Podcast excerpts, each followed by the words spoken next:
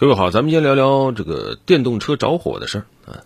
前两天台湾一起特斯拉的车祸引起大家关注啊，原因很简单，又是特斯拉，同时呢，车主是一位明星啊，知名艺人林志颖，伤得挺重啊，进了重症监护室。林志颖这人呢，除了是演员、歌手以外，他是个赛车手，他有非常丰富的赛车经验，但没想到出车祸了。现场来看呢，他有一些不规范的驾驶行为。根据台湾警方调查呢，有没有注意到车前状况？最后是撞上了分隔岛，出车祸了。但这个还好，最吓人是什么？整件事件最危险的是碰撞以后的这个起火情况。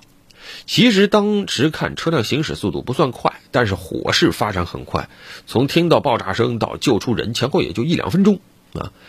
当地消防部门救援以后，整个车的前部分都烧成灰了。幸亏这回出车祸是在闹市区，如果慢一点点，后果不堪设想。那么这起事件事故原因呢，当然还在调查，但是呢，你让人不得不联想，因为近段时间特斯拉包括新能源车起火事件真的是太多了。就在这个林志颖这个车祸的前一天，杭州也是一辆特斯拉和一辆丰田的 SUV 撞了，撞了以后，根据事发现场的一个行车记录仪显示，特斯拉车底马上是大量冒烟，然后就冒火，好在两辆车上的乘客都及时逃生了。然后在七月八号，苏州有一个特斯拉的板喷中心，一辆特斯拉起火，整栋楼都着了啊，四五辆特斯拉都被烧成废铁。然后还有啊，青岛一辆特斯拉在直行状态下被转弯的车辆撞了，应该是转弯车全责，但是特斯拉被撞了以后起火了啊。当然还有其他的新能源车也有起火的事件了。按照应急管理部公布的消息，今年光一季度新能源汽车的火灾数量就达到了六百四十起。啊，这个增幅是很明显的，平均每天有超过七辆新能源汽车发生火灾，这还是一季度，比较凉爽。到了二季度、三季度又比较热，这个情况有多严峻，可想而知。那么跟燃油车不一样，电动车起火原因呢会有它的一些特点，比如说电路故障啊，包括这个动力电池组挤压变形导致短路啊，或者等等吧。曾经有研究者指出，电动汽车起火相对于燃油车啊，它具有这种易触发。潜伏性强、多诱因等等特点，那么大家会说，那到底是这个燃油车容易发生起火的事情呢，还是新能源车容易起火呢？有不同的数据。你比如说，二零一九年的时候，当时我国新能源车起火概率呢大概是万分之零点四九，二零二零年好一点，下降到零点二六，出现了巨大的降幅。而传统燃油车火灾呢，这么些年都比较稳定，大概就是万分之一左右。所以从二零一九到二零二零的数据来看呢，燃油车这个自燃的概率啊，大概是电动汽车的四到五倍啊。但是呢，等到了二零二一年，我国新能源汽车保有量大幅上升以后，这个火灾事故包括它的起火概率都出现了大幅上升啊。二零二一年我国新能源汽车起火概率是万分之四左右，这个已经比传统燃油车要高好几倍了。所以你现在说燃油车和新能源车到底谁容易发生火灾？业界反正还没争出个所以然，但至少有一点就是所有人都在关注如何防患于未然啊？怎么让新能源车别那么容易着？你比如说在电池安全方面，现在基本上所有车企都在绞尽脑汁想办法让它能不能变得安全一点啊？说我这个电池不起火啊，啊我这个电池永不起火啊等等。但是这些宣传到底哪个能当真呢？我看还都要打个问号啊，因为。电池的结构就摆在那儿，对吧？正极、负极中间有个膜，那个膜呢，现在它就是不结实的。那膜一旦出问题了，正极、负极一挨上，可不就短路了？短路以后，那温度可不就上升吗？上升以后，对吧？它还会释放出氧气，然后还有可燃物，又是高温、氧气、可燃物，还有包括什么正负极电解质都能烧，那起火那就很快。当然，从原理上讲，可能这个磷酸铁锂电池会比三元锂电池好一些啊，但是不会有本质的区别。而且这还只是电池的材料和工艺方面，再怎么升级，它也解决不了它以外的啊。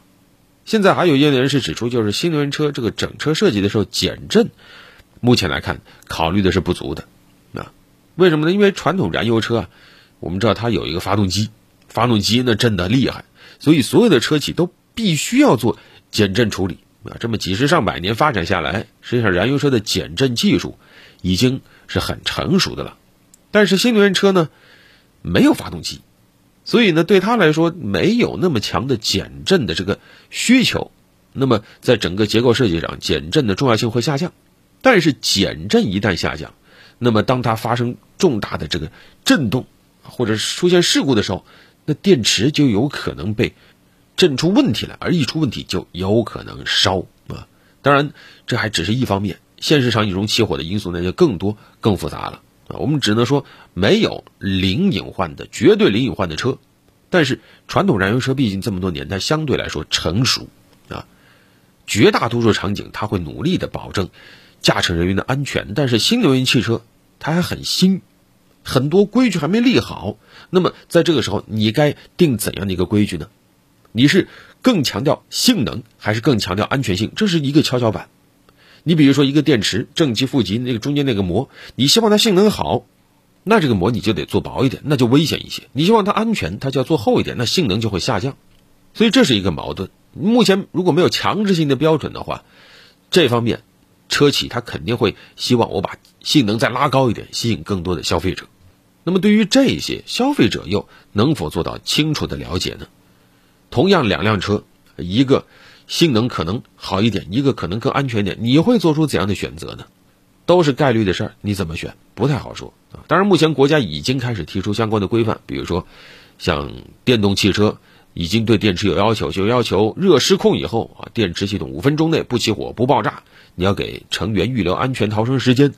然后还有很多很多项规定都正在制定当中啊！当然，还有一点就是对于广大的驾驶人员，在新能源汽车使用过程中，可能也需要提高警惕，不要过度和依赖使用那些智能系统，导致你在驾驶过程中分心，你撞了那什么车呢也没用，对吧？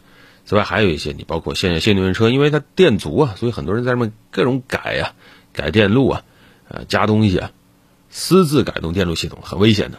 再跟充电啊，有些小细节，你像这个你要检查，因为这个夏天啊，下雨多啊，天气不好说，你要检查充电枪，包括充电口啊，有没有水渍啊、异物啊啊。另外还有，别高温下充电啊，咱们这儿真的热得很离谱啊。包括车辆长时间行驶以后，也别立即充电啊，这都是因为这个车里面啊，包括电池啊、电机的温度啊，它都很高。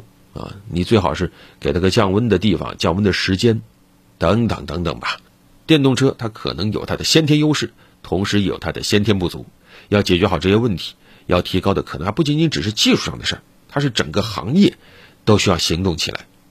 目前这一桩桩、一件件告诉我们，新能源车确实很时尚，但是距离大家心目中的安全还有一定的路要走啊。这不意味着我们需要过度恐慌，但是。保持足够的警惕，啊，要求这个行业健康发展，这样才能真正的防患于未然。好了，本期就聊这么多。